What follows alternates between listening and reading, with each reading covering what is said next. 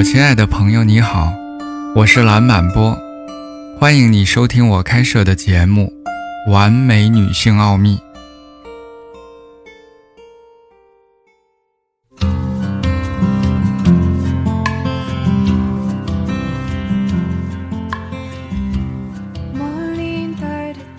最后一个重点是到达那个顶点。科学实验在男性的模型上建立起对女性的研究。研究人员应用解剖学的知识，证明了身体对不同刺激的反应。如果这依然无法完成，女性需要借助其他的刺激方法。这一结果由媒体和性学专家传播。他们告诉你，学习这些物理刺激神经的方法。是唯一重要的事情。这种解剖学的观点，这种生理反射就像是膝盖抽搐。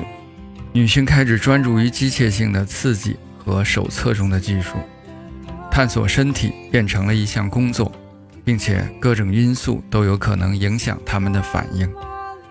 身体解剖学的结构差异性导致有些人容易获得，有些人无法获得，而让男人持续更长的时间。不是一个好的建议。那么，他需要在两性之外完成，它变成了一个自己单独完成的项目，没有与伴侣产生联系感。那个快感结束时，你会感到释放或者完成一件事情，你的身体会变得疲惫，深层的感受不会被触动。随着时间的推移，性的空虚感会出现，性的关系也开始腐烂。性被压抑在身体的一个地方，这是一种短暂的、局部的感觉，它还不是一个整体的快乐。男人更倾向于这种机械性的和局部的身体体验，女人更倾向于另一种更完整的体验。